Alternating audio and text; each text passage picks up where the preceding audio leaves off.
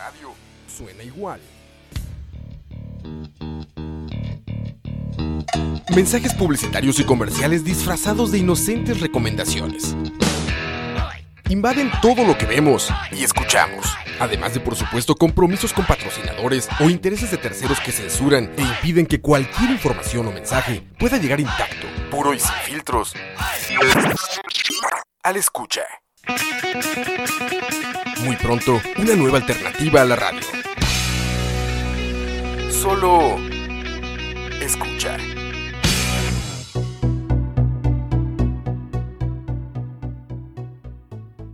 Buenas tardes. Ahora sí, ya estamos. Las disculpas del caso, eh, problemas con la, Buenas. con la Black Magic, que es la cosa que jala el audio. Eh, estaba presentando a nuestro invitado, entonces lo voy a volver a presentar. Nos acompaña un colega, politólogo. Colega de Moiso, no mío. colega mío, ¿verdad? Es consultor internacional y decía yo, eh, y no lo digo en broma, que creo que es la persona que más metódicamente ha estudiado el tema del que vamos a hablar ahorita. ¿Qué es la situación fiscal del país? Me acompañan hoy David Chin, que ya lo escucharon, y Daniel Schuster. Hola, ¿qué tal? Bueno, más que más metódicamente, yo diría que soy la persona que quizá, bueno, una de las personas que más ha leído varias veces el proyecto Salud. de reforma fiscal, entonces, pues, más o menos tengo claro. Eh, yo, yo quisiera hacer un ¿Hacia pequeño paréntesis. Adelante. Eh, muy, muy rápido. Eh, primero quiero disculparme porque íbamos a hablar de pobreza la semana pasada, pero era Día de la Madre. Y pobre la... Ah, no. Y di, pues tuve un compromiso familiar ineludible.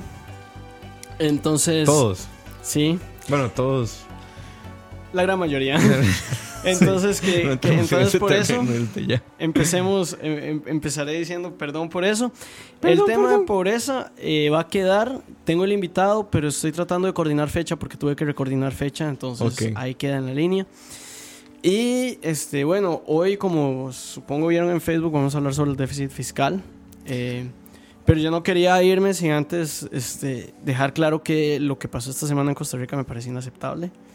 Eh, Lo del sábado, te Lo del sábado me parece que Sí, totalmente. que Mm. lo que pasó, eh, digamos, que, que una marcha que promueve el odio y la xenofobia y el racismo es algo completamente inaceptable en Costa Rica. No quiero entrar mucho en eso, es- es, eh, hablaré de eso en otro espacio, en otro podcast, porque hoy es otro el tema, pero no quería irme sin, sin rechazar categóricamente eh, las acciones del sábado pasado. Creo que todos, todos en este panel de expertos. Ay, carajo. El Entre ¿quién estas lo tres personas, sí. Quien lo escucha, Si nos escucha dice que sabe algo. ¿eh? Bueno, nos acompaña Daniel Schuster, como les decía, colega politólogo. Y eh, bueno, vamos a hablar de déficit y situación fiscal del país que está bien pitera, dirían los mexicanos. Bien hechos verga estamos. Pero bueno, Daniel, cuéntenos cómo llegamos a- al punto al que estamos ahorita. O- otra vez, porque ya, ya habíamos empezado con esto, pero nada más nos salía el audio. Sí, no, no hay problema. Eh, bueno, la historia es larga, pero vamos a intentar hacerla corta. Ok, Y con corta nos vamos a ir más allá atrás de una década. ok. Eh, trans- en el año 2007, do- 2007, 2008, eh, realmente eh, Costa Rica tuvo superávit financiero, ¿verdad? En los las- tiempos de Don Abel. eh, no, de- ya 2007 era... Era, era Oscar Era Arias, Oscar. Era, era Oscar Arias, sí. Pero claro, Abel le había dejado las, las finanzas públicas lo suficientemente ordenadas para que por eh, básicamente crecimiento propio de la economía, etcétera, en los años 2000, 2007, 2008 tuvimos su- superávit. Los únicos años en la historia reciente, ¿verdad? Por lo menos después de la crisis de los 80 en que tuvimos superávit. Y hasta, hasta ese momento parecía que todo iba muy bien. Pero bueno, en, en Estados Unidos parece que algunos inversionistas hicieron algunas loqueras, como unas casas, etcétera.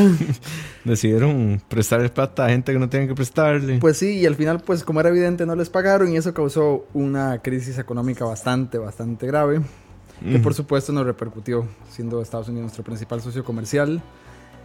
Y en ese momento el gobierno, partiendo de una premisa válida, que es que había que aplicar políticas anticíclicas, es decir, que este efecto de la crisis económica había que contrarrestarlo de alguna con- forma. De alguna forma, con políticas fiscales expansivas, decidió pues aumentar el gasto público. Hasta, hasta este momento en realidad Todo está bien. todo está bien en el sentido de que quizá era necesario aumentar el gasto público. Lo que quizá no era necesario era aumentarlo en gasto permanente, Ujú. contratando gente, que fue lo que al final se hizo, sino quizás se hubiera podido invertir en obras públicas o en algún tipo de programa temporal mientras sucedía la crisis, pero bueno. Lo, el pasado es pasado, lo que sucedió fue que sí, efectivamente el país este, pasó de tener un superávit a tener un déficit eh, de por ahí del 4 o 5% al inicio. Hay que sumarle además que a pesar de que ya después de la recuperación económica la economía empezó a crecer sanamente, la, la Asamblea Legislativa también decidió em, que era un buen momento para aprobar nuevo- un nuevo tipo de gastos que obligó al gobierno a, a subir nuevas partidas, em, pues desde en educación, FODESAF, quizá que esas, quizás esas dos son las más, las más significativas, pero hay otras. Todos estos nuevos gastos se, se hicieron sin generar ningún ingreso nuevo. Em, para, para ponerle un poco de justicia en el tema, doña Laura Chinchilla se intentó... eh, Con Otón. just- junto con Otón Solís. Cosas raras de la vida. Ese, es- ese es otro tema, digamos. Este, a mí me parece que parece, total parece indicar que había un plan que no salió, ¿verdad? Porque Que ojo, Porque- ojo, ojo, la- el- esto yo le llamo karma. La persona que se voló ese plan fiscal es hoy en día ministro de la comunicación más del o presidente. menos, más o menos, te voy a decir algo. Hay un, hay un, hay un tipo acá que siempre la gente se le olvida Fishman. y fue el que se trajo el plan, que fue Fishman. Fishman, Luis claro. Fishman. Sí, pero quien pone la, Incluso- la- la consulta ante la sala es... No, es- Fishman. Sí, entre los dos, en realidad. Entonces, sí, El- la consulta facultativa ocupa 10 firmas y por supuesto estaba la firma de Juan Carlos, estaba la firma de Mm. Fishman, y había- las del movimiento libertario, que en ese momento Pero el- tenían 8 diputados. Pero el que se Sí. tomó, digamos, el protagonismo en su momento Fue Juan Carlos. no, fue Fishman. Yo recuerdo a Juan Carlos, pero bueno. En fin, el, el tema es que estamos en el punto donde Laura Chinchilla y Otón Solís, por azares de la vida, se ponen, de, Se ponen de acuerdo y Claro. dicen, esto hay que arreglarlo ya. Así es. Y bueno, entonces la reforma logró de hecho pasar el primer debate en la Asamblea Sí. Legislativa. Fue en la consulta facultativa que ocurre entre el primer y el segundo debate, cuando los diputados pueden reunir básicamente 10 firmas y mandarle a la sala constitucional, que la sala determinó que hubo un error en el procedimiento porque alguien se le olvidó publicar el texto. Eh, bueno, Pero bueno, a lo Y que seguimos iba- sin saber quién fue ese responsable, eso es lo que más colera. A lo que iba es que todo parece indicar que, que hasta cierto punto había un plan. ¿Y a qué voy con esto? El plan escudo se pasa a finales del 2008, casi en el 2009, hace ¿verdad? 2009, sí. Ujú. Ya 2009 estamos hablando de que entramos, finales del 2009 ya estamos hablando de entrar en, en- en campaña electoral de pleno. Y desde antes ya se habla de campaña electoral interna, ¿verdad? Así es. Entonces, yo claramente no tengo ninguna prueba para decir lo que voy a decir, pero tal parece que había un plan que era Oscar Arias aumenta el gasto, pone a Laura Chinchilla como en su ficha eh, en la presidencia y la pone a liderar una reforma fiscal que hace que el gasto que aumenta Oscar Arias eh, pues no sea Sí. no, no genere los problemas que están generando ahorita. To- tomando en No, cuenta no. además que Oscar Arias nunca tocó el tema de la reforma fiscal, ¿verdad? Sí.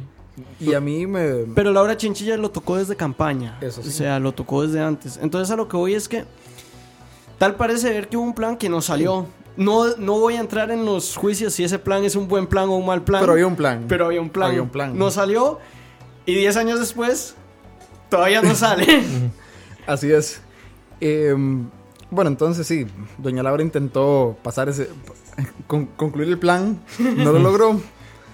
Em, para un gobierno es muy difícil intentar dos veces una reforma fiscal, así que Sí. no, no, no había forma. Sencillamente, doña Laura se decidió terminar su presidencia en, otros temas.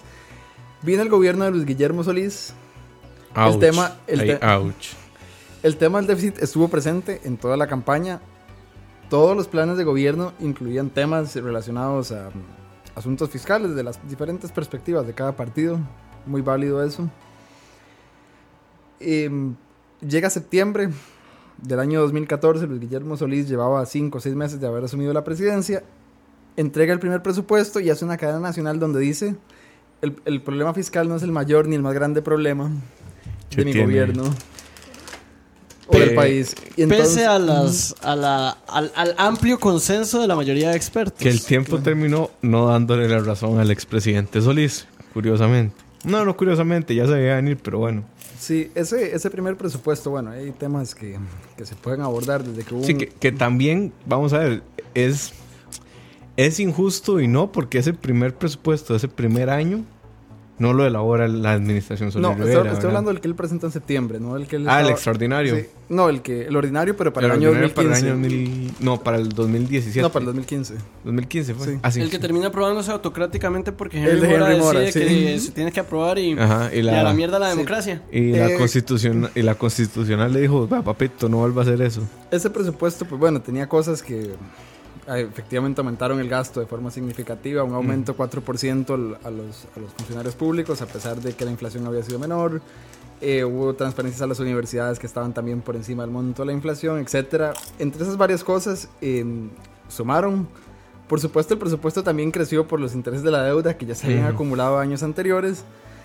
Y en lugar de frenar el efecto bola de nieve, nada más se siguió Aumentando. se, se siguió aumentando. A finales de ese año, sí, el gobierno de Sol- del presidente, presidente Solís presenta un proyecto de reforma fiscal. Bueno, presenta dos proyectos separados. Presenta un proyecto de reforma a la ley del impuesto sobre la renta y otro Ajá. sobre el impuesto al valor agregado. También presentó la de lucha contra El fraude El fiscal. fraude fiscal. De hecho, presentó varios proyectos, pero son digamos como que lo- nueve o diez los más significativos en términos de, de de recaudación. recaudación, por supuesto, que eran las reformas a renta e IVA. Lo que sucede después de eso es que el presidente le dice a la Asamblea, bueno, yo le entregué los proyectos. Em, apruébenlos. y así Cosa no, que no, así no que- funciona. que no tuvo mucho tacto político, nada más. Por Y menos con, así. con- con una asamblea en la que era minoría. Que este es un detalle curioso. El PAC, a pesar de haber ganado dos elecciones presidenciales, nunca en su historia ha tenido mayoría en la asamblea legislativa. Yo creo que estamos lejos de ver de aquí en adelante algún partido con una mayoría. No, es imposible. No, no, pero eh, o cuando sea, digo al PAC, al sí. PAC le tocó. Pero le no me tocó refiero, ese, ese cuando, digo no, cuando me refiero a mayoría, no me refiero a mayoría en el sentido de que tienen suficientes para aprobar. Me refiero a que nunca ha sido la fracción Más grande. del Ah. Congreso más grande. No, No, y no- para nada. No va a pasar. Entonces, bueno, en esas circunstancias, em, pues entre los diputados y el gobierno hubo bastantes fricciones. Sí. em, Se rompieron relaciones ahí importantes. y, y fue muy complicado entrarle al tema hasta finales del año pasado, más o menos noviembre del año pasado, cuando el gobierno entró a negociar con las fracciones legislativas y, muy interesante, con los precandidatos presidenciales. Ujú. candidatos ya en ese momento. Eh, por supuesto estaba Carlos Alvarado, pero también estaban Rodolfo Pisa y Antonio Álvarez, Ajá, correcto. que representaban las fracciones que tenían suficientes votos para pasar la reforma fiscal y ahí es donde se, se le hacen varios cambios, se baja la tasa originalmente del 15% al 13%. Ujú. Eh, la reforma en renta se, se le baja también un, un poco la, lo, lo robusto que se planteó originalmente y esa reforma sí logra pasar en una vía rápida. ¿Qué sucedió? Bueno, esa, esa vía rápida se aprobó como Faltando nada para terminar. para terminar el gobierno. Pero los diputados del periodo anterior creían que ellos tenían suficiente tiempo para aprobar el proyecto en primer debate y que esta asamblea nada más tuviera que aprobar el segundo debate, diciéndoles más o menos que el proyecto se hubiera aprobado por ahí de mayo, junio, digamos. Ujú. Bueno, no les dio tiempo. lo, lo cierto del caso es que no les dio tiempo, de hecho quedaron Dicho muchísimas... sea de paso, gracias a Otto Guevara y a Ed- Edgardo Araya también. Edgardo Araya. Tuvieron unas conversaciones muy, muy interesantes en la Ahí le están respondiendo Gustavo.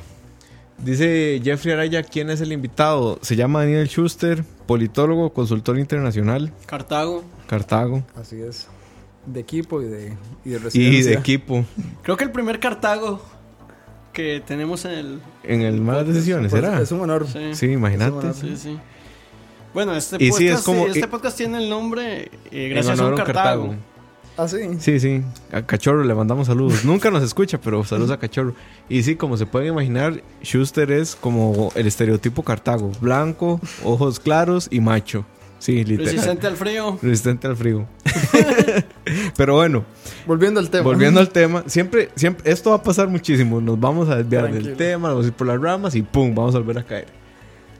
Entonces, Pero- bueno, sí, el tema fue que gracias a Otto Guevara y Edgardo Araya que tuvieron unas conversaciones muy interesantes en, en la Asamblea Legislativa sobre la- las suelen- ideologías. Como suelen tener. Yo, Las yo, es- no, no, era, en serio sesiones es- son para verlas porque estaba, estaba Otto hablando Mm. del, del principio de la libertad, llegaba Edgardo y le comentaba que el, que el sindicalismo, el cooperativismo y yo no sé, bueno, unas conversaciones muy interesantes. Al final las sesiones se hicieron eternas y no se pudo aprobar esto, ¿verdad? Entonces llega este nuevo, llega este nuevo gobierno con una nueva asamblea legislativa. Con, por lo menos las relaciones empezaron mejor en esta oportunidad. que yo creo que es de lo más importante que ha hecho Pues que sí. ha hecho El gobierno, Y digamos. entre el gobierno y la Asamblea Legislativa se ponen de acuerdo y dicen, ok, vamos a, mo- vamos a modificar el proyecto para que esté más de acuerdo, digamos, a lo que... Que, dicho sea de paso, en honor a la verdad, eso fue lo que prometió Carlos. Vamos a, a dialogar el proyecto. Que yo lo discutía, creo que con vos, con Chin y con David Navarro en Twitter, que decíamos como bien Alvarado, lástima ese punto de negro de seguir discutiendo lo que ya se discutió. Deberíamos Sí. estar votándolo. Pero no pasó. Eh, y aquí, bueno, entraron otras cosas, ¿verdad? En-. Obviamente, una nueva ministra, nueva asamblea, eh, no sé si... 14 nuevas cosas ahí Ca- 14 nuevas personas. No, no, claro. que y- no se esperaban. O sea, no voy a, no voy a entrar. Los, los, que, los que nos escuchan ya saben cuál es nuestra posición al tema y, no voy a reiterarla, pero a lo que voy es que sí es un actor político que definitivamente, digamos, que tiene un Restauración peso ahorita. tiene un peso muy grande porque solo para hacer un, un poco la matemática se ocupan 38 votos, ¿verdad? Para pasar este, este proyecto. En teoría sí. Entonces estamos hablando de que Restauración Nacional tiene 14 diputados. Si, lo, si en bloque deciden bloquear este proyecto, no lo estaríamos- logran, pero estaríamos está hablando muy de que cerca. necesitarían dos o tres diputados Sí. para lograrlo. Y eso, además, eso es lo que ha provocado que, que bueno, hoy, hoy mismo la, la Asamblea Legislativa se diera en el tema de la canasta básica, digamos, que había sido un tema que este Sí. gobierno había impulsado desde el principio, que era necesario grabarla. Ahí hay varias posiciones, de hecho me parece que ambas son válidas. Vamos a quedarnos en el punto de que, de que básicamente lo lograron, Sí. lo, lograron su cometido. Sí, pero a lo que voy, bueno, lo que iba es con los diputados de restauración es que indiferentemente de la posición que tengamos, son actores políticos que no se esperaba que estuvieran ahí. No, y que, Y que no, no solo no- no, se esperaban, que no, que no los, o sea, sus demandas no las puedes descalificar a priori, No, no. porque tienen un peso gigante. para nada. Entonces- la segunda fracción más grande. Exacto. Entonces, este, pues eso le agrega complejidad a una situación ya de por sí compleja. Entonces, eh, bueno, con, esta, con estos nuevos cambios que se le han hecho ya, de, de hecho en estos tres, tres meses que lleva la administración Alvarado, el proyecto ha sufrido innumerables cambios, desde que originalmente iban a grabar las cooperativas, luego que no, luego que, Que ahora yo, luego que esto, luego Mm. exoneran la canasta básica, las subastas ganaderas, bueno, Ahora, el- yo- es otra cosa lo que Yo- es son. Frankenstein ahí, sí, como yo- todo yo, lo que hecho, sale ahí. Tenía una pregunta que quería hacerte, eh, Schuster, que es este. Supongo que vos tenés la oportunidad de verlo hasta donde yo recuerdo, porque obviamente no he podido Sí. seguir el. el- El bueno, de- no, no es que no he podido, no he seguido el, El debate. el debate con tanto detalle como vos. Eh, pero yo, a, a donde yo recuerdo el, el plan en campaña era que este 2% grabado a la canasta básica, no, que el IVA, perdón, Sí. se le devolviera al quintil más bajo a través de el sistema de eh, el sistema beneficiario de recursos del es. registro Sin único. Eso todavía está. No. no está.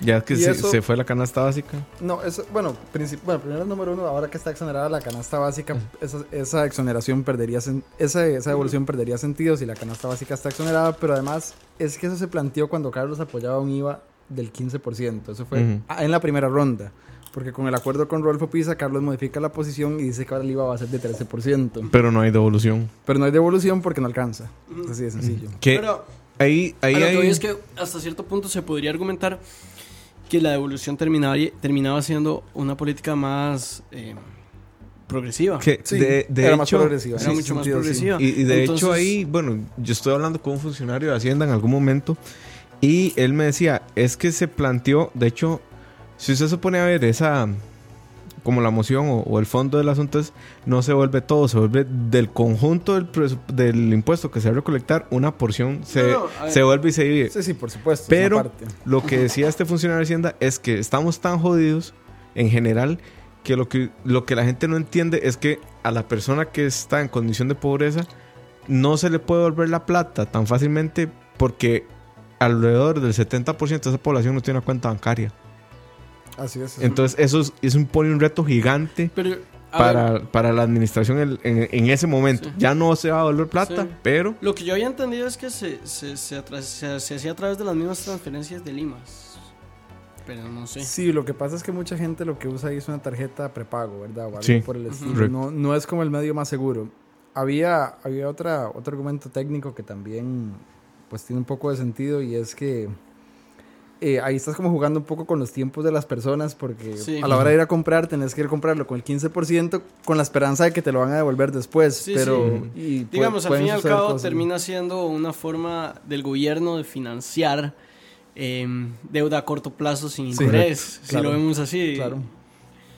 Sí, y que además que el 15% que te van a volver en diciembre, eh, Se si lo se- con se el suponía 15% que era todos los meses, pero, pero igual, digamos, siempre pueden suceder problemas. Igual, Y igual, el- digamos, eso tenía su- su- sus bemoles, ¿verdad? Porque lo que te devuelven, o sea, nosotros no somos Suecia para tener como el, el registro exacto de, Ah, no, no, de- era un de cada persona. Era, Sí, era, un, ponderado. Era un, era ponderado, Era un exacto. ponderado. Se, se veía, digamos, esta gente gasta tanta cantidad, entonces en promedio. Sí, por- e- ese, es, ese es el tema de la cuenta bancaria. No tenés una cuenta bancaria asociada a Cineru, entonces no, yo no, te puedes puedo saber exactamente. a vos, persona en condición de pobreza, porque no sé quién sos. O sé quién sos, pero no, No, te, sí sé no, te- sos, no tengo Pero el no sé miedo qué gastas. No, no sé qué gastas. No, exactamente. sí sé quién sos porque esa es la idea del CNRU, ¿eh? Sí, entonces, bueno, eso, eso se eliminó. Eh, no, no, lo que, lo que hay ahora es algo, es algo completamente distinto a lo que se estaba hablando hace un año. Mm, el, tema, el tema de la canasta básica también ha entrado y salido varias veces. Ujú. En la versión original que tenía esta devolución, no está- estaba grabada la canasta básica, pero estaban exoneradas algunas cosas de la canasta básica en sí. Eh, bueno, ha sido, ha sido complejo realmente hasta que, digamos, hoy que se están viendo las últimas mociones que se pudieron presentar, ya, ya este momento ya no se pueden presentar más cambios, solo se pueden votar los cambios que ya están presentados. Eh, todavía no estamos muy seguros de qué, de qué es lo que va a salir de ahí. Ahora, eh, Nadie está seguro. Sí. Ahora, el tema de la trazabilidad. Tal vez vos sabes más que yo, Schuster. Yo entiendo por qué el 2%, y eso es algo que voy a tomar, que, voy, Mm. que, que me gustaría aportar un poco más adelante. Porque el 2% resulta un impuesto, por decirlo así, más barato y más eficiente. Eh, a la- porque el impuesto a la canasta básica resulta así. Pero me gustaría preguntarte, ¿cuál es el tema con la trazabilidad? Porque ese es el otro gran argumento a favor de, de, de- de grabar la canasta básica. Eh, lo, que se, lo que se planteaba con la travesibilidad básicamente es que las personas al tener que deducir, eh, digamos los productores más bien de, de bienes de la canasta básica, al tener que deducir los insumos que requerían para producir la canasta básica, era posible conocer, digamos, cuánto estaban facturando las empresas que hacen insumos, este, insumos agrícolas, empresas de fumigación, que venden animales, etcétera, etcétera, etcétera. Eso permitía hacer una mejor recaudación del impuesto sobre la renta. Eso, esa trazabilidad se ve un poco reducida, pero en teoría se podría mantener un poco con la factura electrónica, porque ese es el punto también de la factura electrónica, mantener la trazabilidad incluso en operaciones que están exentas. Tal, tal vez para explicar, trazabilidad se refiere a que yo puedo determinar que, por decirlo así, si yo soy Hacienda, yo puedo de- determinar que, que Moiso gastó tanta plata en tanto, o que Y ahí- Schuster gastó tanta plata en tanto. ¿A quién le compró? Sí. Y además quién... Sí, y, Y, a además, partir de eso a quién le hacer- compró la persona a la que yo Sí. le compré y a quién le compró esa. Es, es, es trazar, literal, esa línea de, de consumos. Y a partir de eso, digamos, si yo tengo esa línea de consumos, entonces puedo tener más claro cuál es la renta de cada persona y grabarla respectivamente. Así es. O sea, aclaro esto un poco porque creo que a veces la trazabilidad es un concepto no Sí. tan Ajeno y claro. abstracto. No, no, te- técnicamente la trazabilidad estaba bien planteada. Yo creo que el error del Ejecutivo fue, fue un error político ahí. Y es, de que, ahí, siempre. y es que en la última versión de la reforma fiscal eh, el, exoneraron varias cosas que sonaban demasiado particulares, desde subastas ganaderas. Esta está hablando de la versión que presentó el Ejecutivo, subastas ganaderas, factoreo, eh, las obras del Espíritu Santo. Yo eso no lo entiendo. Bueno, entonces l- ahí, le, ahí le diste un argumento perfecto a los diputados que, que estaban en contra de grabar la canasta básica, de que el tema de la trazabilidad parecía ser secundario, porque si estaban esas exoneraciones, ¿por qué no podía estar la canasta básica? Y ayer el diputado José María Villalta, hecho, hizo- una intervención que, que, que vale la pena escuchar porque eh, uno puede estar en contra, puede estar a favor de lo que él dice, pero la verdad que lo expone muy bien sus argumentos y dice, ¿cómo es posible que la canasta básica esté esté exonerada, esté, eh, digo, no esté exonerada cuando aquí han intentado exonerar de nuevo las subastas, las, las operaciones de bolsa de valores, etcétera, etcétera. Y él dice, "Di, la, la diferencia es que esos grupos pueden hacer lobby y pueden cambiar el proyecto y las, y las personas que, que consumen la canasta básica no pueden. Es, es, una, es, una Sí. argumen- es una argumentación interesante, uno puede estar a favor o puede estar en contra de su posición, pero me parece que vale, vale la pena rescatar la, la, la lucidez en ese sentido. Ahora, lo que pasa con el, gravan, el gravamen de la, de, la, de, la, de la canasta básica es que es un impuesto... eh, A ver, cuando en economía siempre hablamos de cuando, cuando se habla de impuestos siempre hablamos de la elasticidad de los productos. ¿Esto qué significa? Claro. Eh, ¿Cuánto afecta un aumento en el precio a Al la consumo. cantidad de, de- Sí, a la cantidad que se consume de un producto. La canasta básica es- son bienes inelásticos, ¿verdad? Porque si el arroz aumenta 100 colones, La yo, gente va a seguir yo voy a seguir consumiendo com- arroz. comiendo Lo vas a arroz. ocupar, ¿no? sí, sí, sí. No, no- no puedo no comer arroz. Es, Exacto. es eso o me muero. Exacto. La canasta básica son bienes inelásticos, por eso mismo. Entonces, ¿qué es lo que pasa? Que si yo le agrego un 2% de impuestos a la canasta básica, ese 2% todo el mundo lo va a hacer, ¿verdad? To- Todo el mundo me va a pagar algo por ese impuesto. Es inevitable, exacto. Exacto. Entonces, digamos, por ejemplo, cuando salía un diputado diciendo, es que ¿por qué grabamos la canasta básica y no el alcohol? Porque, di, una birra, una pilsen, digamos, vos me la subís a tres rojos, yo no te la compro, mae. me puedo morir por una pilsen, pero no te la compro. Exacto. Pero el arroz sí. Entonces, cuando estamos hablando de grabar cosas más, que es más fácil su- sustituir, Ujú. Menos eh, consumo va a hay- haber. lo, y que, lo que vamos a terminar haciendo es bajando el consumo de esas cosas. Eso, di, pues, para empezar, hace que se, se- se recaude menos impuestos, pero también afecta mucho la economía, porque el, el productor de birra ya va a tener más, menos ganancias y ahí sigue la cadena. Sí. Hay que tomar en cuenta, eso sí, que con canasta básica estamos hablando lo que, lo que está exonerado en este momento, a como está hoy a las 6.37 de la tarde el proyecto, estamos hablando de bienes alimenticios. Hay otros bienes eh, inelásticos que sí, que sí permanecen Sí, sí, grabados. sí. Están las medicinas, están los servicios de educación, hay, hay varias cosas que en la versión actual todavía permanecen, ¿verdad? Que, vamos a ver, yo creo que aquí todos, bueno, no sé si todos, yo, yo estoy a favor del gravamen de la educación. Lo que no estoy a favor, y que es lo que sucede, porque, mm, digamos, en este juego de poder que es consumidor oferente, el que siempre sale por dentro es, el consumidor, no estoy de acuerdo que ese impuesto se traslade al consumidor. Es que es Pero es- imposible. es- Yo sé que es imposible, pero no estoy de acuerdo por qué.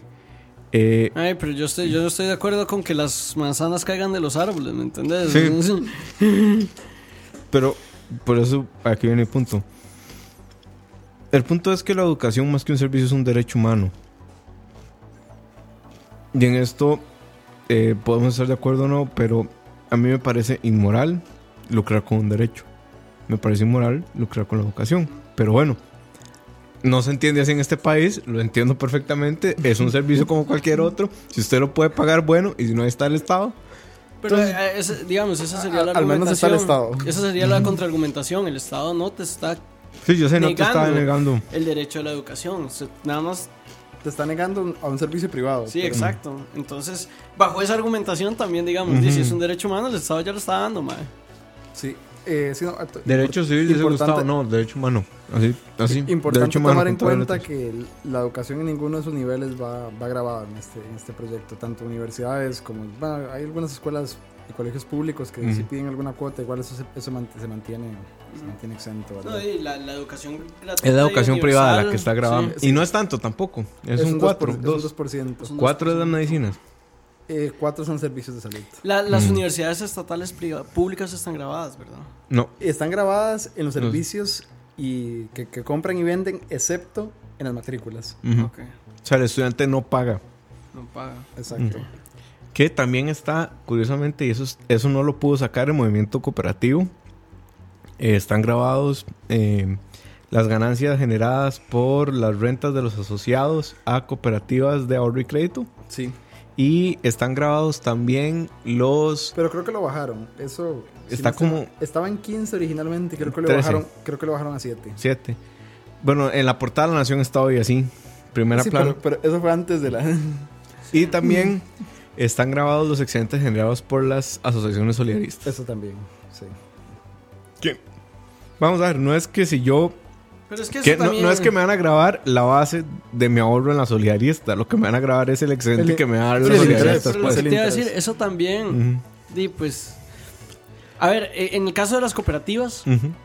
A mí Eso- me parece eso- un poco inmoral. Yo no debería estar diciendo esto, pero me, me parece poco ético que las cooperativas no paguen. Ver, o algunas cooperativas. A ver, porque eh, no todas pero, pero el detalle Pero, es que si le estamos, si le estás grabando la, la, los impuestos, y ahí es donde va el tema que yo estaba hablando de la elasticidad, si estás grabando los impuestos, los excedentes de las cooperativas, lo que estás haciendo es aumentándole, en- hasta cierto punto lo que terminas haciendo es aumentándole el ingreso a los cooperativistas. ¿Cómo? Porque las cooperativas funcionan de la siguiente manera, ¿verdad? Eh, operan, tienen operaciones, ¿verdad? Y cuando termina, cuando terminan sus operaciones, le van a pagar a sus, a sus, a- esto es lo que yo entiendo, ¿verdad? Eh, le van a pagar a sus, o sea, así funcionan las cooperativas, lo que yo entiendo que es, que es el impuesto que se está poniendo. Una vez que las, que las cooperativas financian todas sus operaciones, ellos le devuelven réditos a cada uno de los cooperativistas, ¿verdad? Y queda un excedente. Ese es el excedente que se está grabando, ¿correcto? Entonces dice, yo soy el dueño de una cooperativa, madre, lo que voy a hacer es aumentar la plata que se le paga a los, a los cooperativistas al final del, del periodo y así reduzco el excedente y así pago menos impuestos por excedente y cada uno de los cooperativistas lo que termina es teniendo más dinero. Pues sí. Pues sí. Sí, la versión, lo que había propuesto de... No, no, no. No, porque lo que yo le... rep- Vamos a ver. Las cooperativas lo que tienen son tres destinos de, de la plata. Infraestructura, Ajá. Eh, comités de educación y excedentes. No pueden... O sea, los excedentes es lo que queda. Ah, los excedentes ya incluyen Exacto. lo que se le paga de, digamos, los, Correcto. lo que se le paga a los cooperativistas. Exacto. Entonces lo que puede hacer es aumentar el gasto de infraestructura con el comité de educación. Sí, Pero dudo Sí. que quieran hacer eso para Sí, no pero pagar. igual eso, sí, eso no, no No, no, no tendría mucho sentido. Pero bueno. Están grabados los gimnasios. Por supuesto. 13%. No, no, no hay razón para que no estén ahí ya. Alguien en algún momento, pero- momento dijo que era como para promover la salud no grabar los gimnasios y yo. No, los gimnasios es un bien de élite. Pero es Y que el problema ese es un ese, es un servicio elástico, yo diría. Sí. Creo que es fácil sustituirlo. Pero es, muy, fácil. Es que yo creo que ese es el problema Ahí más tenemos grande. Insanity. es el problema más grande. Aquí estamos diciendo, este, eh, estamos ex- está exonerado esto, no está exonerado esto, no está exonerado esto, está exonerado esto. Y al fin y al cabo, este es el motivo por el cual pasar una reforma fiscal es tan cara. Todo el mundo quiere que el problema fiscal se resuelva, pero Que alguien más lo pague. que alguien más lo pague. Exacto.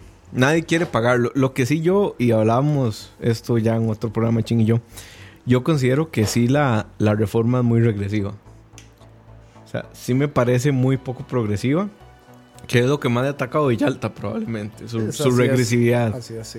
Así es, pero el problema es que, es, y, y es la, la contraargumentación que siempre te, te he hecho, las reformas fiscales regresivas son las más baratas. Sí. Y son las más baratas en el sentido de lo que decía antes, son las que, ta- son las que taxan los bienes que la gente no puede sustituir, porque así es, así es como realmente terminas eh, aumentando las arcas del Estado, ¿verdad? Si lo vas a hacer a través de impuestos. Eso es la verdad, sí. Sí, o sea, yo no puedo, no puedo batir, no puedo batir eso porque es un hecho fáctico. Lo que sí puedo batir es que como así está la cosa, así tiene que ser. O sea, deberíamos trabajar en las dos vías. Tanto mejorar la recaudación y los sistemas de recaudación, que creo que es por donde va el asunto del costo del impuesto,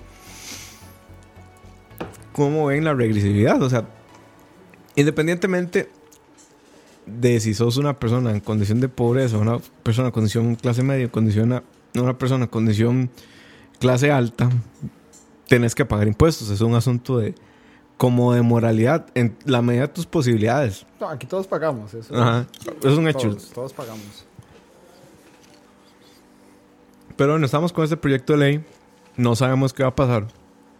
Eh, doña María Rocío ya no sabemos si va a pasar al No final. si también, pasar. porque puede que ya pase. Hoy deja la comisión, Eh, no, mañana. mañana deja la Bueno, comisión. ma- mañana se terminan de ver unas mociones, luego empiezan a leerlas todas porque son 800. Lo que pasa es que después de ciertas sesiones, si no las vieron, las empiezan a, a nada más dicen moción tal, rechazada, moción tal, rechazada.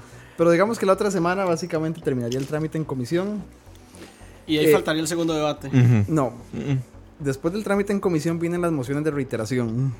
Ok. Las mociones de reiteración son mociones que se rechazaron en la comisión, pero que traen, que traen de, de regreso al plenario para que el plenario decida si finalmente se rechazan o no. Esa, si el gobierno quisiera volver a, a grabar la, la canasta básica, esa es la única opción que tendría, a través de una moción de reiteración. Que ya esté metida. me que ya está explicabas. metida, ese es el asunto. Si no hay nada, ninguna, si ninguna de las 800 mociones permite volver a grabar la canasta básica, sencillamente este- el, Se te- acabó. el tema se cerró. Ujú. Ok, y Después de eso, ahí sí va a plenario para el segundo debate. Para el primer debate. Para el primer debate. Lue- Luego el primer debate viene la, consulta facultativa la sala Sí. constitucional, que esa es la parte que a mí realmente me da más miedo. Sí. Y después viene el segundo Y después debate. viene el segundo debate. Que yo creo que la forma más efectiva. Digamos, ve- Yo, yo no. creo que una forma muy efectiva. Como con la que podríamos como. Como aprobar una reforma fiscal. Es decirles a los señores magistrados de la sala constitucional. Vea. Aquí está la reforma. Y vea, si no la aprueba, le puedo pagar su salario hasta diciembre. Después va a ver qué hacen. Eso, eso- eso no es como politizar la justicia. Pero no es lo mismo que hicieron hace ver, nada con, el matrimonio igualitario. Estás va. hablando de politizar la justicia. ¿Ha- ¿Has leído noticias sobre el Poder Judicial Sí, en el último bueno, año? O sea, yo, yo no, yo no les, yo no les estaría amenazando como la diputada Ivonne Acuña. Yo les estaría dando un hecho fáctico a la par de la, de la reforma fiscal. Pero- es, o la aprueban o hasta diciembre le puedo pagar el salario. No, o sea, no hay más. Pero, y, y a la, la pregunta es: todo este trámite, best case scenario, así digamos que de repente todos los diputados empiezan a pensar como una solamente y deciden que todo se pasa Rechazarla, súper rápido. todo se pasa súper rápido. Best case scenario, ¿cuánto tiempo podríamos estar hablando? Best case scenario, así, lo mejor, lo mejor, Junio del otro año, digo yo. eh, para que empiece a regir, sí. Apro- Sí. Aprobada en dos meses. Ujú. Lo que pasa es que después de, después de aprobada, tiene que publicarse. Y la reforma empieza a regir seis meses después del día, del, primero, del, pri- del primer día del mes siguiente al mes que se publicó. Pero lo que pasa es esto, y, a- y aquí es donde entran las, las dinámicas fuera del plenario y fuera incluso de Costa Rica. Me dijiste dos meses para que se apruebe, digamos. Si se aprueba en dos meses, eso inmediatamente le da un respiro. Aunque no tengamos dinero, aunque no tengamos ingresos inmediatamente. Baja aunque- las tasas de interés. Sí, eso inmediatamente hace que la gente que le debe dinero, al, al que el Estado le debe dinero, esté, eh, tenga más confianza en que se les va a pagar, entonces estén dispuestos a negociar bajas en las tasas de interés y estén dispuestos a obtener deuda del Estado. Que eso ya permite, digamos, un pequeño respiro. Aquí dice Gustavo. Y sobre las pensiones complementarias y voluntarias que quieren cobrar impuestos, ¿cómo ven eso? Eso fue uno de los puntos que se eliminaron, si no me equivoco, después de la, Sí, no, no. De la negociación Lo- Pisa Alvarado. A ver, lo que son fondos de pensiones complementarias obligatorias, las comisiones están exoneradas. Y las, y las comisiones y las ganancias de capital, ambas Ujú. cosas. ¿Y las que no son obligatorias? Las que son voluntarias sí están grabadas. Ok. Ok. O sea, se graba el ahorro. Eso es complicado. Eh, se graba en cualquiera de los casos, ya sea en, una, en un fondo de pensión voluntario, en una cuenta de banco, en un título valor, en la Ya opción- todos los ahorros, o sea, después de esta reforma fiscal estamos hablando que no van a haber ahorros libres de gravamen. Exacto. O sea, ya, ya como que irse haciendo esa idea que tampoco es que le van a tocar el principal, nuevamente. O sea, no es que si yo es, tengo... solo, es solo sobre el interés. Sí. no, no es, no es que si yo tengo 800 mil pesos guardados, me van a cobrar 20% de esos 800 mil. No, te cobran un 20% Sobre de- los 8 mil 8.000 pesos que del 1% generé. de Ajá. Exactamente. O sea, no, no es... No es que me van a tocar el principal, es el interés que genero. Sí. Que yo lo veo de alguna forma Sí. justo, pero igual eso también puede tener Bueno, dos eso, efectos. Eso, eso sí es progresivo. No Sí, puedes decir que es no. que es- es- porque sí. la tasa de interés depende directamente de la Es- cantidad sí de dinero que- que, tenés. lo- Porque es que voy- capital. Sí, exacto. Lo que voy a decir es que eso a la larga lo que puede hacer bien. es terminar beneficiando al ahorrante. ¿Por qué? Porque a un mayor impuesto las tasas de interés se vuelven menos atractivas, entonces lo que tiene que hacer, lo que en buena lógica pasaría es una alza en las tasas de ahorro. Pero eso no solo depende del impuesto, depende de otros muchos factores. Sí, no, no necesariamente, pero... Ahora, eh, hay algo que sí, que sí, yo creo que nadie ha dicho, que me parece que a estas alturas ya se probó que fue un, una excelente movida política de Carlos Alvarado. ¿Cuál? Nombrar a Rocío Aguilar como ministra. claro. Sí, completamente. O sea, completamente. Solo Que por ahí el está hecho... Silvia, eh, la diputada del PLN, Hernández. Hernández, y dale con que pagó ilegalmente y dale con que... No, que pero eso ya se acabó. No, ya se acabó Ya- porque el PLN ya- ya dijo, vieja loca. No, no, o sea, pero- literal fue como vieja lo loca, está sola. ya, ya se aprobó el... no, hoy no se aprobó el segundo, el presupuesto. No, el, segundo el primer debate. Fue el primer Ah, debate. el, Pero el primer debate. De, to- de todos modos el Estado va a seguir pagando. Aquí no. Sí, sí, sí, pero digamos, yo ahí sí defiendo a, a, a Rocío Aguilar. sí, Sí, ella hizo lo que tenía que hacer. Pero no me, lo que tenía que pero, hacer. pero no me, no me refería a la movida por el hecho, o sea, Sí, sí, yo sé ver, que te referís a lo técnico, a no, lo no, que no, ha hecho. político. Yo- no, yo exacto, fue me gran- refiero a lo político. No me refiero al hecho de que Rocío Aguilar sea una excelente economista, una excelente funcionaria, que no digo que no lo sea, porque hasta el momento me parece que ha probado serlo. Eh, habrá que ver cómo sigue, pero lo digo por el hecho de haber nombrado a alguien de la Unidad Social Cristiana con mucha, digamos, con mucho respeto entre los círculos académicos y políticos del país y que la gente no puede de ninguna manera asociar con Elio Fallas, por ejemplo, con Luis Guillermo Solís. Porque si pusiera de ministro de Hacienda a cualquier persona, por genial que sea, del PAC, esa eh, reforma ya Bueno, estaría Solo hay muerta. una, Hay una persona, excepción, hay hay una una excepción. Otón Solís. Exacto. Yo creo, bueno, No, pero Ton Solís ya igual estaría muerta, igual por conflictos Sí. políticos. Sí, muy probablemente. Simplemente no, no, Otón, Otón no, no es pragmático para negociar esto. No, no, jamás. No, No, no, no. no lo hubiera sacado. No. no lo hubiera Aquí- Y, sacado. y tiene, tiene anticuerpos en la asamblea que van a, a rechazar mociones solo por ser Otón Ahora, Solís. ya, ya una vez que se prevé la reforma fiscal, habrá que ver cuánto, cuánto tiempo más permanece Doña Rocío, pero si no permaneciera los cuatro años, yo a veces creo que Otón puede ser un plan B, que está ahí en el BESIE nada más Sí, eh, igual el asunto su momento. Eh, por aquí Gustavo dice, y si graban el ahorro, no es de tener inversiones y como entorpecer el desarrollo. Mm, más o menos. Sí, sí, Sí, o sea, sí, sí, no. sí tiene, sí tiene un argumento técnico eso, ¿verdad? Si, si, si estás grabando el ahorro, estás haciendo el ahorro menos atractivo, entonces La gente no ahorra. Sí, Sí. La, la gente no ahorra los, y, los, y, los, Ahora, y los bancos no van a estar tan dispuestos o no van a tener tanto, tanto, tanta capacidad de poder hay, prestar para... hay, hay diferentes tasas. Todo el ahorro va a estar grabado, pero no todo el ahorro va a tener las mismas tasas. Exacto. Entiendo que las cooperativas se lo bajaron. Em, los fondos de inversión tienen una ley especial con tasas especiales. Eh, es diferente. O sea, el tipo de... Lo que está haciendo ahorita es, esta reforma es que está volviendo menos atractivo ahorrar en un banco, eso sí. sí, Que son los que tienen la tasa más alta sí, o en bolsa. o en bolsa. O cotizar en bolsa. Pero es que sí, también la bolsa es la que paga mejor. Claro. O sea, la bolsa Es la- es estúpido lo que paga. o sea, sí creo que los que están exonerados eh, en mercado interno, me corregirá si me equivoco, son los bonos del Estado. eh, eso, eso lo cambiaron. Lo cambiaron. Sí, no, no. Ya no están exonerados. Como, como habrán notado, ¿verdad? es, que es, es virtualmente imposible, salvo que uno sea Daniel Schuster, eh, seguir cuál es el, el verdadero vaivén de qué está exonerado e- y qué no. Les dije. Por eso trajimos a Daniel acá. Y por eso fue que la vez pasada precisamente dijimos que es un tema muy técnico. Exacto. Pero entonces, o sea, ya los bonos del Estado no están. No, porque eso... Pero tienen un interés preferencial o no. No. Lo que sucede, lo que sucede es que son más atractivos. Ah, ok. Porque traen una tasa, una tasa de interés más, más grande. Porque los bonos del Estado se ven, los vende ahora. Antes intermediaban, pero ahora los vende directamente el Estado. Cualquiera los puede comprar por internet. De hecho, es, el, el Estado se los agradecería. ¿sí? De hecho, yo Si creo que voy a comprar. Voy a comprar. O sea, tengo un ahorro ahí que puedo. Ahora que me gané la lotería, me gané la lotería, gente, y no estoy jodiendo. Creo que lo que hace falta es, es un SIMPE y una firma digital. Y ya con eso. ¿En serio? Sí. Yo tengo firma digital y tengo Simpe.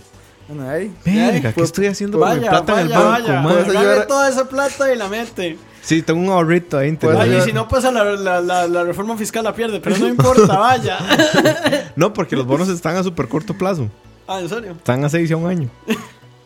Sí, entonces no O sea, los que yo he visto están a 6 y, y 12 meses. Sí. Dice Gustavo que uno no se da cuenta de muchas cosas, solo que está por encima. Sí, ma, es que en serio, Schuster, yo veo. O sea, yo lo sigo en Twitter mucho porque en serio está como, ma, pasó esto, pasó esto, pasó esto. Entonces yo no tengo tiempo de leer toda la reforma, pero entonces Schuster es, es mi fuente de conocimiento de la Yo me encargo de No, leerlas hay, por hay ustedes. otro Sí, compa sí, mío es. que yo sé que también le está dando mucho seguimiento. Pinky. No, eh, Daniel Molina. Ah, No sí, lo claro, él es, él es asesor Sí, de Silvia, pero él ¿no? es asesor directo Ujú. de la asamblea, entonces tiene su... su- Creo que tiene un, pin- un tinte político. y no, no lo, digamos, no estoy quitando eso, pero me parece que Schuster puede ser una, una forma más neutral. Sí, Schuster te manda al- saludos, al- al- Manuel Mujica. Al menos desde Ah, el ok. punto de Mojica, vista de perdón. apreciación, ¿verdad? Digamos, no podemos ligar... A priori no podemos ligar a Schuster en este momento con ningún partido político. No, no, yo por No. eso dije que es estudio metódico de la situación. Igual, igual la objetividad no existe, pero, sí, pero bueno. Eh, sí creo que aquí la... existe la rigurosidad.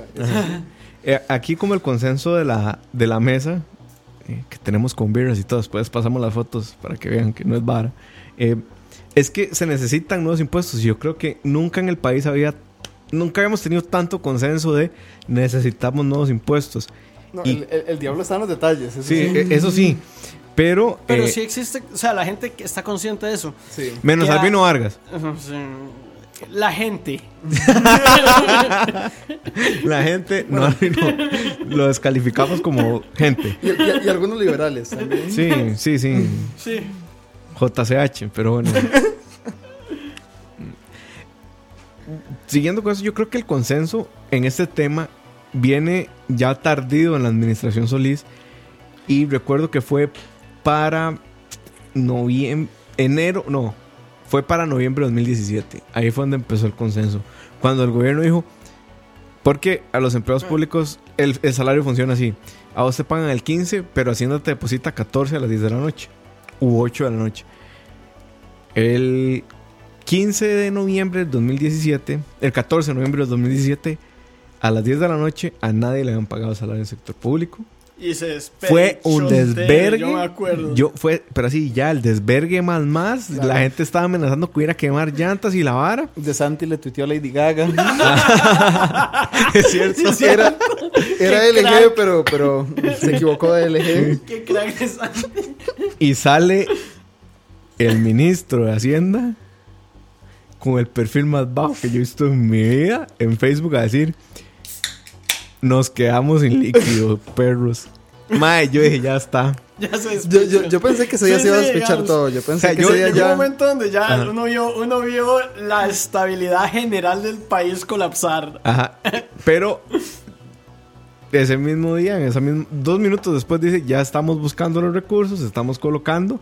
Y lo que, a- alguien prestó, no sabemos Ajá. quién, pero alguien prestó. Lo que no, lo, lo que no nos dijeron, di, porque además a la gente no le va a importar, pero es un susto muy grande, fue que pasamos de colocar como el 7% al 9%. Sí, más o menos por ahí anda. Sí. Y ya, ya cuando un estado coloca el 9% de interés, es una inversión riesgosa, muy riesgosa. Sí, sí. Sí, sí. Puta, eh, voy a decir el comentario salido de la nada y completamente controversial y me van a quemar, pero viéndolo en retrospectiva, Ujú. El gobierno de Laura Chinchilla fue muy responsable con las finanzas. Sí. Sí, Sí, o sea, sí, fue, sí. fue probablemente el más responsable de los últimos 12 años. Más res- mucho más responsable que el de Arias. Infinitamente más más responsable responsable que el de Luis Guillermo. Guillermo, sí. Pero ya, o sea, hago este, este comentario porque ahí fue donde todo el mundo dijo, prendió las alertas y dijo, verga, nos está llevando puta con los impuestos. ¿Por qué? Porque el- la reacción en cadena que genera que todos los empleados públicos no reciban el salario es... En la- el efecto en la economía se siente un vergazo. Y el efecto en la sociedad, digamos, a nivel de, de- de estabilidad social, con la fuerza de los sindicatos en este país, del sector público además, y estamos hablando de que podemos ver cosas que en este país no se han visto desde 1948. Que lo, lo- lo- lo decía lo decía Maquiavelo, mátele al tata, quémele a la esposa, viólele a la hija, pero nunca le toque la plata a su administrado. Ahora, Así es. Y yo recuerdo que ese día en la noche, cuando yo me di- yo, yo me fijo cuando van a pagar, me fijé y no tenía plata en la cuenta, o sea, no tenía el salario. Entraste en pánico. Y yo dije, yo le dije a Vos mi mamá, pensás- empezaste a pensar en Grecia, en Argentina. Sí, sí. en- O sea, a mí me llegó así todo ese flashback. Y para hacerlo peor, mi mamá es empleada pública también. Y pregunta, Moisés, ¿ya pagaron? Y yo, no. ¿Cómo que no? No, no han pagado. Me fijo el día siguiente a las 7 de la mañana y no habían pagado, madre. Verga, o sea, ya yo decía, ya, o sea, voy buscando esa beca en otro país, los, de- Sí. los dejo aquí. Ahora- pero eh, tal vez agarrar los últimos minutos eh, para decir algo que me parece que, que- que no hemos tratado y que es, que es probablemente un tema importante. Eh, lo hemos tratado en pasados podcasts, de hecho lo tratamos mucho en el segundo podcast que hicimos del déficit fiscal. Ajá. Eh, ¿Fue el segundo o el primero? El primero y segundo. Bueno. Primero fue un video y después un Sí, podcast. bueno, cuando hicimos el, el podcast del déficit fiscal, que es ¿por qué no podemos resolver la crisis fiscal a corto plazo cortando gasto? Ok. Ok. Eh, solo un toque aquí. Eh, dice Gustavo, ¿cómo está el tema de los alquileres? ¿Quién lo paga? ¿El dueño? Ok, el dueño es quien... No, Eh, eh, Pero el cucarachas, hasta- quién sabe. ah, hay, hay, hay, hay un tema diferente. Hay, Mm. hay un tema con los alquileres. El alquiler es una venta y es una ganancia de capital al mismo tiempo. cuando uno, cuando uno alquila, digamos, una- uno es una persona que alquila una propiedad para vivir o es una MIPYME que alquila una propiedad para hacer negocio, esa venta está exonerada del IVA hasta 1.5 salarios base, que son, Que más o menos 680 mil colones. algo así. Si uno es la persona que alquila, está obligado a pagar el impuesto sobre la ganancia que obtiene de ese alquiler, que es un 15% menos una deducción, que no recuerdo de cuánto era.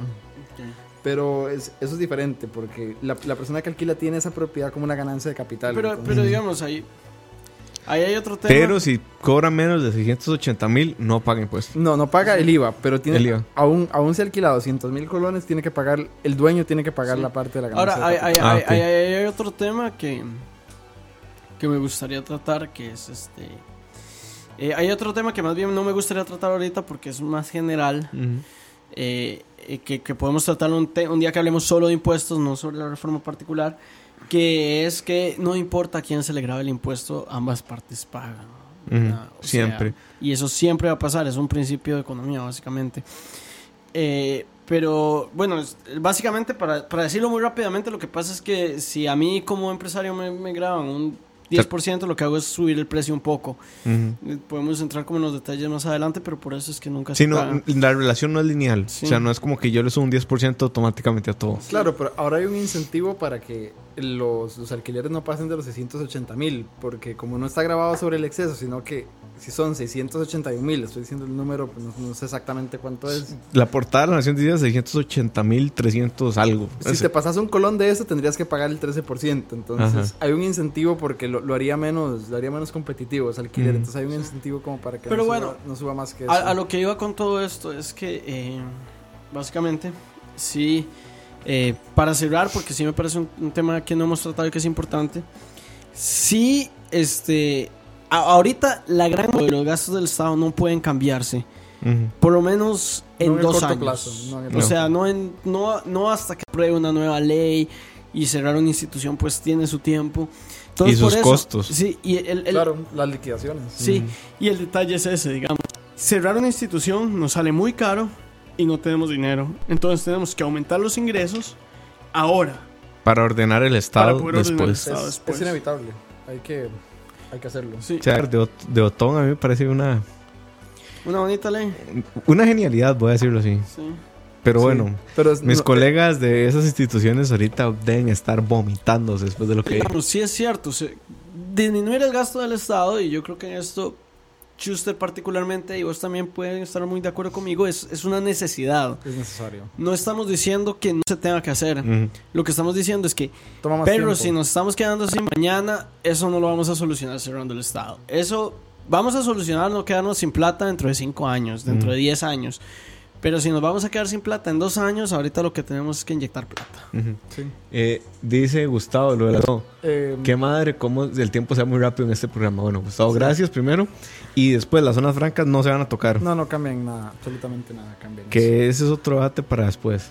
Sí, un, es un debate interesante. Yo, yo hay días en que estoy a favor de quitarle tres, estoy en contra. Yo trabajo en zona franca, entonces... Zona franca es el, el único, voy a decirlo así, es el único sector de la economía que tiene trazado colón por colón a dónde se va lo que invierte. O sea, a mí, mis respetos al MAE que hizo sus estudios que dice, por cada el país gana 200. O sea, no- esa no es la relación, pero ese estudio Sí. existe y las zonas francas, ese es su argumento y es básicamente, si a usted le gustan los datos, es irrefutable. Es que esa es una discusión no metida en este paquete. es No, y, no al calor del momento de la discusión política en la que estamos, Exacto. porque ese sí es... Sí. O sea, si hay un tema que puede ser más delicado que la situación fiscal Estamos de acuerdo. Sí. y zona franca es una buena digamos, porción del empleo. A mí me parece muy interesante esto, es comentario aparte, pero en el- la última encuesta del CIEP dice que los tres puntos que más le preocupan al costarricense hoy en día son, en este orden, si no me equivoco, inseguridad, empleo y déficit fiscal. Yo estoy de acuerdo con que esos son los tres, en el orden contrario. Lo más importante es el déficit fiscal, después el empleo y después la seguridad. Así es. Estoy de acuerdo con ese orden. Sí. Pero bueno, yo creo que ya vamos cerrando. Sí. Eh, muchas gracias a todos. Eh, vamos a ver si podemos invitar a Schuster otra vez. Si, si Schuster está de acuerdo, claramente. Porque como les dije, es... O sea, ya vieron que, que no era vara. Que el conocimiento que tiene es muy amplio el tema. Cuando nos podamos sentar a hablar la próxima vez con Schuster, ya tengamos un paquete fiscal aprobado. La próxima vez vemos exactamente cómo quedó todo, porque hoy Sí. todavía estamos en... Hoy está muy verde el asunto. Eh, sí, el Facebook de la Asamblea Legislativa A ver o, si el, tenemos país. o Para el, el- el Twitter de, de la Asamblea, háganlo. Sí. Eh, bueno, si les interesa el tema, si no les interesa, no. Pero bueno, este fue Tenemos tema para la para próxima. la próxima. Eh, no. No. Yo, yo fui el que traje a Schuster porque este fue mi, mi Sí. proposición de tema. Pero es un tema económico, por Es eso. político económico. Ahí sí no, yo Es no, yo no vería sí. la diferencia. Pero puede que tengamos, ¿Lo puede, decidís yo? ¿Lo, lo decís vos o lo decido yo? puede que podamos hablar de xenofobia de repente o de libertad de expresión. Sí, sí, verdad. Es que esos, esos hijos de migrantes Y cómo, que vienen al país, y cómo, chinos de apellido y cómo Saprissa y la Liga dieron una mejor increíble. Eso fue triste. A a mí, yo solo tengo que decir algo. Como hijo de migrante chino, me parece una aberración que la persona que esté dando unos discursos xenofóbicos sea alguien de apellido Chang, Chang. en la Asamblea Legislativa. Fue puta mierda. Es que. Bueno, gente, este fue Malas Decisiones número 20. Eh, muchas gracias por los hearts, por acompañarnos, por compartir el programa. Recuerden que queda en Spotify. Recuerden que queda en escucha.com y charlaria.com. Ahí pueden encontrar todos los podcasts. Semana. Ahí nos dicen abrazo. si son Team Lonis o Team Justin. Sí, es una muy buena. Pod- Podríamos hablar de. es un tema muy político. Pero bueno, gente, nos vemos. Chaito, un abrazo. Se cuidan y tomen buenas decisiones.